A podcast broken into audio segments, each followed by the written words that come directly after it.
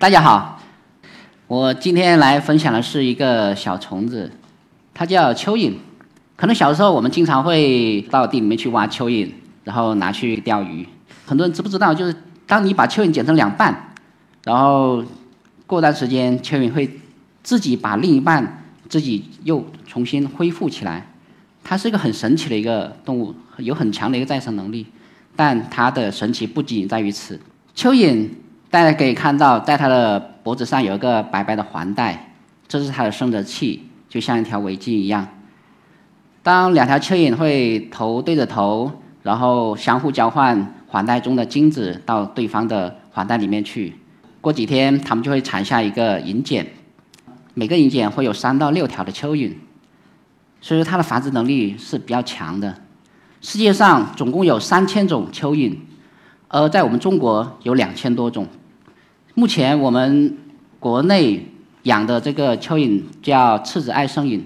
我们通常叫它大平二号，是从日本引进过来的。它的一个繁殖倍率可以达到五百倍以上，所以说蚯蚓的繁殖能力是很强。但你可以看到这个一小坨这个小土包，其实是我们地里面的一个野生蚯蚓所排出来的一个蚯蚓粪。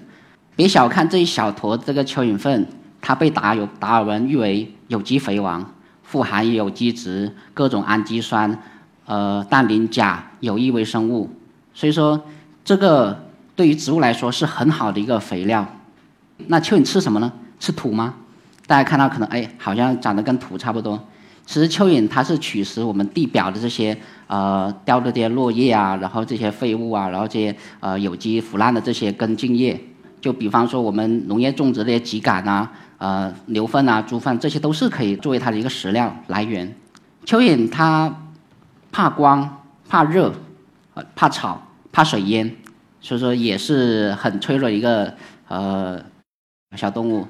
但是蚯蚓是我们地球的好朋友，它是很卖力的一个分解者，所以说达尔文把它誉为最有价值的一个生物。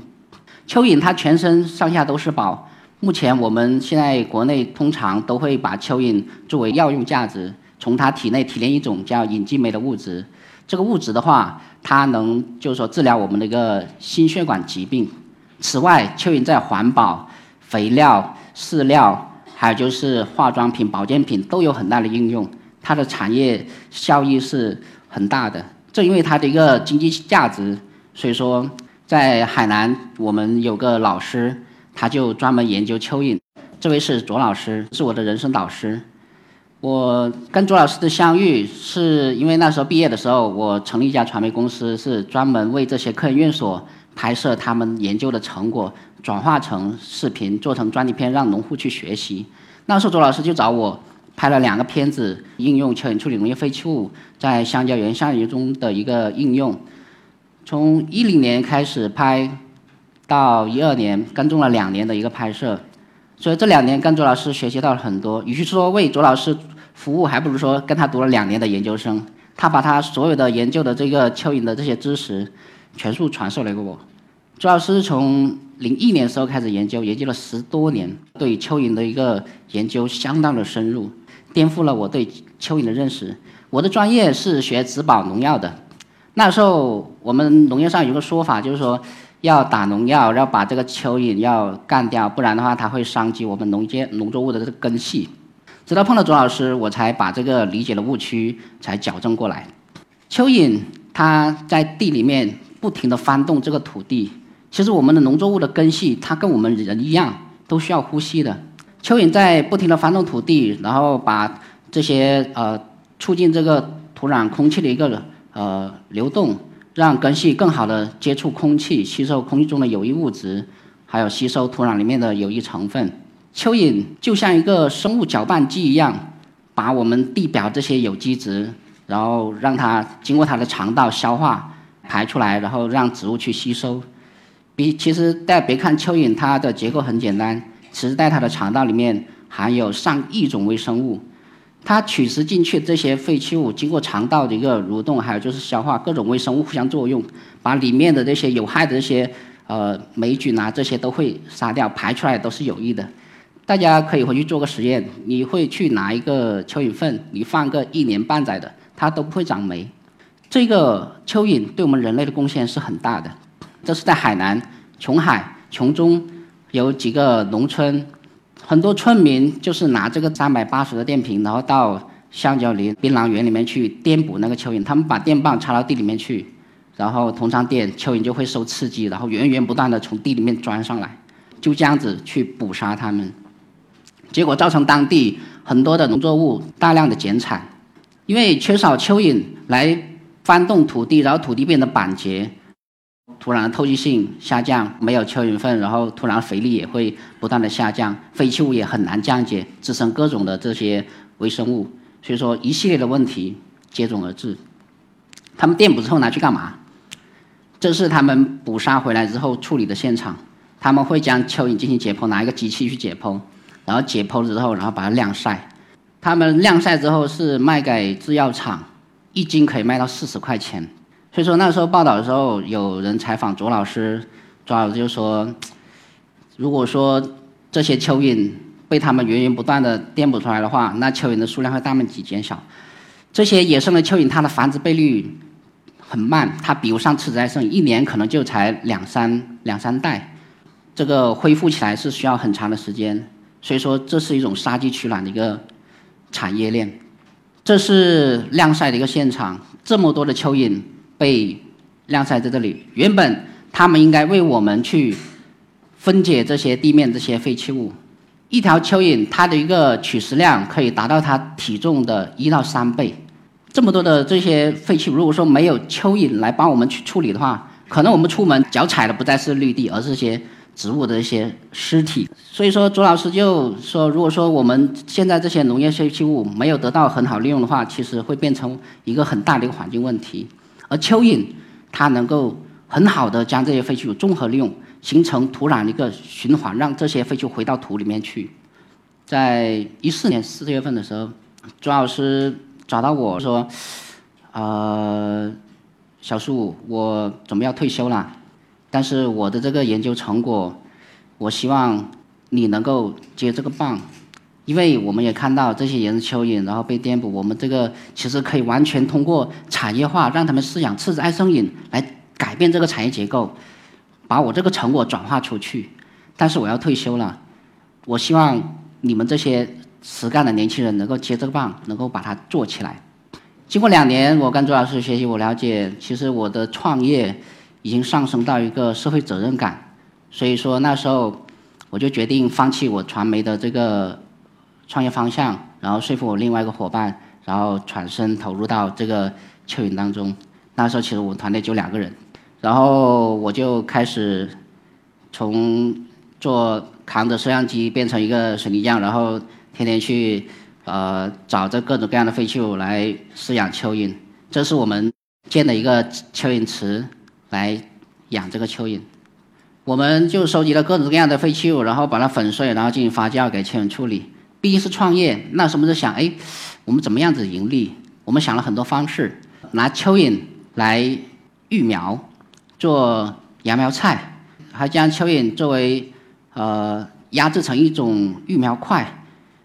因为农业当中经常会用到这些塑料的育苗杯，农民种的时候直接就是随意丢弃，就形成一个污染嘛。能不能找个东西替代？我们就把蚯蚓粪压制成一个育苗块，把种子放到育苗块上，然后浇水，种子就会在这个块上面生长，然后长好之后直接可以种到地里面去，就不需要塑料这个育苗袋。然后但是 折腾了一年，然后都没有找到一个很好的一个盈利模式。我那个伙伴就因为迫于家里面的压力，然后就回家了，找一份稳定的工作，结婚去了。那时候我在想，我是要坚持呢，还是要继续下去？可能我的个性比较固执，我就对一件事情如果做不成，我就会不甘心。所以每次碰到挫折困难的时候，我就会用一句话来勉励自己，就是那句“天将降大任于斯人也，必先苦其心志”。可能老天爷是在不断的磨练我吧。然后我人生的转折是来源于一场台风，就是一四年七月份的时候，这场台风造成了文昌一万。零一百一十七亩的农田被海水倒灌，这么多的农田被倒灌之后形成盐碱化，然后没办法再种植经济作物，如果说按一亩两千块钱的一个收入来算的话，每年损失将是两千万。但是这仅是经济损失，很多农民没有地种了，他们都出去打工了，留守儿童、留守老人现象很严重。所以说，你们去农村看到很多漂亮的房子，其实他们一年可能就回来一两次。我就在想，这这么大片的盐碱地，有没有办法去改良复耕呢？然后当地的农户跟我说，靠水洗要三到五年的时间，三到五年，哇，那要等到什么时候？有没有快速的方式？就了解到有人用蚯蚓来做土壤改良，他们把蚯蚓放在盐碱地里面去养蚯蚓，我就想，哎，发现这个不行，在海南雨水太多，蚯蚓又怕水淹，所以这个方法行不通。还有人用蚯蚓粪来做改良，那我就想，哎，我可以生产蚯蚓粪啊，那我就带这个想法去找农户，当地农户就也质疑我们说，没有听说过这种方式能治理治理的，然后一般都是靠水洗。然后后面我们就通过当地的领导协调，然后拿了一块实验地过来，先是在呃盐碱地上，然后平铺一层五公分厚的这个蚯蚓粪，用耕地机深翻了二十公分把它拌匀，然后七天之后，这七天就是浇了几次水，然后就开始播种。我们种了六个品种，有南瓜、豇豆、空心菜、菜心、丝瓜，大家可以看到。我们在旁边设置这个对照区就没有改良过的，可以看基本上你是种不了东西的。改良后的这个明显就丰收了。空心菜它的一个产量已经接近那个正常的一个呃，就说没有被呃盐碱化的一个土地了。有一天，小伙伴跑过来跟我说，我们放在路边的蚯蚓粪被村民给偷走了。我一听高兴坏了。就这样，村民开始接受了我们的改良方案。那时候我就在想，哎，这么好的成果，为什么没有没有推广出去呢？然后我去跟别人说，你们要三到五年时间，我要多少？我要七天，七天啊！大家想想是什么概念？没人相信。然后我在想，土壤改良这个事情，它的难点究竟在哪里？其实关键是两个问题，一个就是你上哪里找这么多的蚯蚓粪呢？我们的改良一亩地要投了三到五吨呢，这么大的量。你要解决规模化的问题，还有一个就是它一个成本问题，成本在于就是你哪来的原材料，还有运输成本。海南有七百万亩的橡胶林，那我是在想能不能把蚯蚓养殖引到这个林下去，这样子的话就可以解决这个规模化的问题。而且海南经常有台风，而橡胶林又可以抗台风，而且不需要做太大的一个设施投入，所以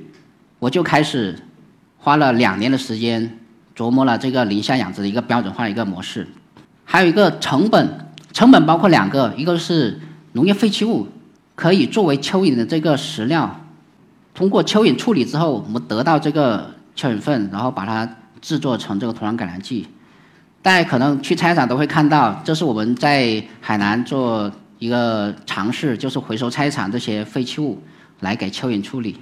然后我们把它铺在上面，不需要经过发酵，直接。蚯蚓就会七天之后就把这些菜叶啊、烂瓜果啊全部都干掉，所以说蚯蚓吃的速度是相当的快的。还有一个最大的一个成本就是运输成本，这个运输成本其实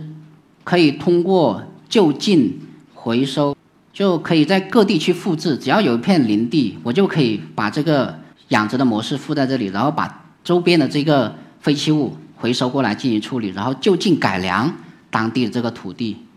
所以说，通过这种方式来缩减这个运输的一个成本，不可能说从海南制作这个土壤改良剂之后运到北京来改良，这是不可能的。我是希望说打造一个良性的一个土壤循环系统。目前我们在海南建立一个十亩的林下呃蚯蚓养殖基地，每个月可以处理九十吨的这些农业废弃物，每个月可以产生五十吨的这个呃蚯蚓粪，通过配比，然后把它制作成。呃，一百五十个立方的这个土壤改良剂，每个月的这个量可以改良三十亩的这个盐碱地，整个系统循环起来，就是把土地改良之后，我们又可以种植更高品质的这些植被、农作物，然后产生废弃物又可以循环过来让蚯蚓处理，整个循环系统没有任何的污染，没有任何的废弃物。但是土壤改良这个事儿，不是我我想象中那么简单，如何做到高效改良？从三到五年变成七天，里面还有很多的一些技术难题需要攻关，所以我就跟中国热带农业科学院环境植物保研究所联合起来，开发高效的这个土壤改良剂。有了他们做我的背书，我就可以大胆的在做这个土壤改良的这个事情。除了海南以外，我还了解到全国其实有五点二亿亩的盐碱地，而且这个面积在不断的扩大。我国是盐碱地世界排名第三，这么大的土地资源被闲置着。如果说我们能够把它们改良好、利用好的话，产生的这些经济价值，那是相当的大的。我一个人可能每年也就是一点点去改一亩、两亩、三亩、四亩，我力量很薄弱。但是我希望说把这个模式能够复制出去，能让更多人参与，可能这个土壤改良这个事儿才真正的有希望。我本身是学植物保护农药的，大家可能对农药的概念没有太深的一个了解。农药里面有个词叫农残，而且很多农户你去问，就说不打农药是种不出菜来的。这是多恐怖的一句话，你知道吗？农药你施下去之后，可能啊，有人说，哎，它会慢慢的降解。其实，再如何降解，都会有残留的。